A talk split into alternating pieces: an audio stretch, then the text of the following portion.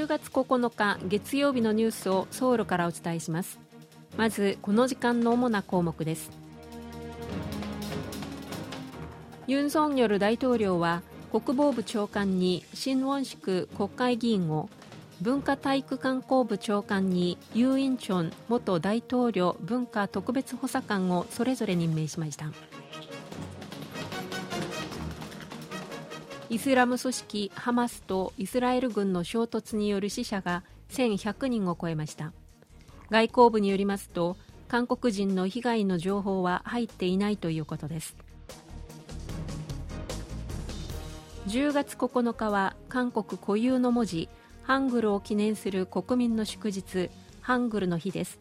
今年も各地でイベントが行われました。今日はこうしたニュースを中心にお伝えします。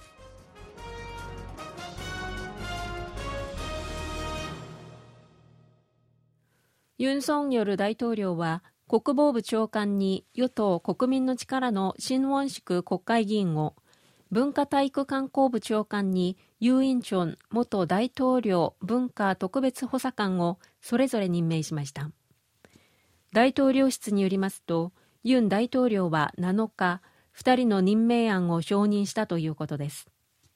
秦氏については過去の発言や歴史観をめぐって物議を醸したことなどを問題視して最大野党共に民主党が強く反対し国会で人事聴聞報告書が採択されていませんユン政権発足以降人事聴聞報告書が採択されないまま任命された閣僚や次官級の人事はこれで18人目となります。劉氏については人事聴聞報告書が採択されましたが不適格という意見がつけられました。劉氏は俳優演出家出身でイ・ミョンバク政権でも文化体育観光部長官を務めました。長官退任後はイ・ミョンバク大統領の文化特別補佐官ソウルの芸術文化施設芸術の伝道の理事長などを歴任しています。ハンドックス国務総理はフランスとデンマーククロアチアギリシャを訪問するため8日午前韓国を出発しました。6泊8日の日程で2030年万博のプサン誘致に向けて各国に支持を呼びかける予定です。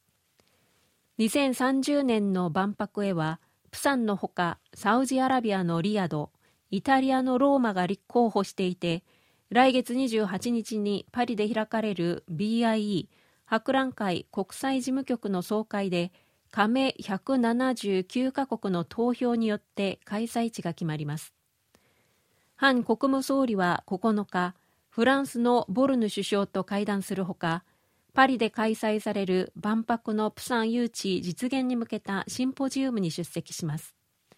シンポジウムには BIE の加盟国代表らも出席する予定でハン国務総理はプサンの魅力をアピールし支持を呼びかける予定です。この後ハン国務総理は10日から14日にかけてデンマーククロアチアギリシャを訪問し各国首相と会談する予定です。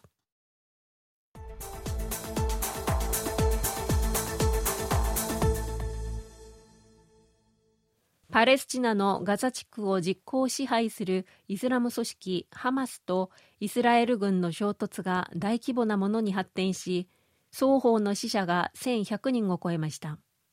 外交部によりますと韓国人の被害の情報は入っていないということです。韓国外交部によりますとイスラエルに滞在中の韓国人は900人余りでこの戦闘による韓国人の被害の情報は入っていないということですが現地の韓国人に対し安全な場所に避難するよう呼びかけています。外交部はまたイスラエルに特別旅行注意報を出しました。パレスチナのガザ地区に対してはすでに今年8月に旅行禁止を発令しています。パレスチナのガザ地区を実効支配するイスラム組織ハマスとイスラエル軍の衝突を受けて大統領室は緊急の会議を開きました。関係者によりますと大統領室は今回の衝突により周辺国も巻き込んで中東情勢がさらに不安定化する懸念があるとみて韓国の安全保障や経済への影響を点検しているということです。政府はイスラエルに特別旅行注意報を発令しましたがテルアビブのベングリオン国際空港が正常に機能しているため軍の輸送機による韓国人の輸送は現時点では検討されていません。その一方で大韓航空が10日未明にテルアビブ発インチョン行きの便を運航することにしています。北韓はこのところ農作物の収穫状況について前例のない方策と強調しており食糧難が解消に向かうか注目されます。北韓の朝鮮労働党の機関紙労働新聞は6日ファンヘ南道の広大な農場は例年にない豊作でここ数年見られなかった収穫量を見込んでいると報じました。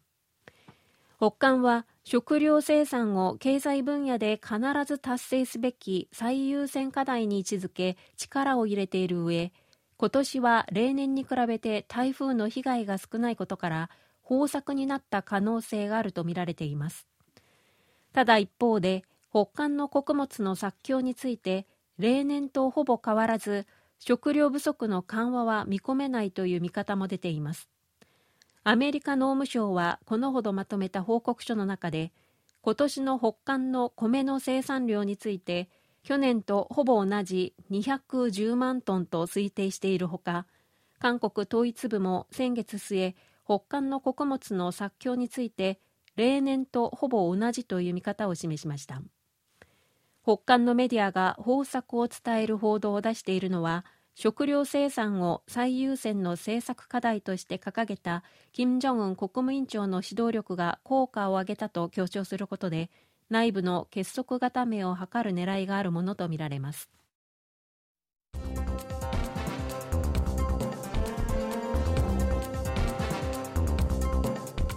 こちらは韓国ソウルからお送りしているラジオ国際放送 KBS ワールドラジオです。ただいまニュースをお送りしています。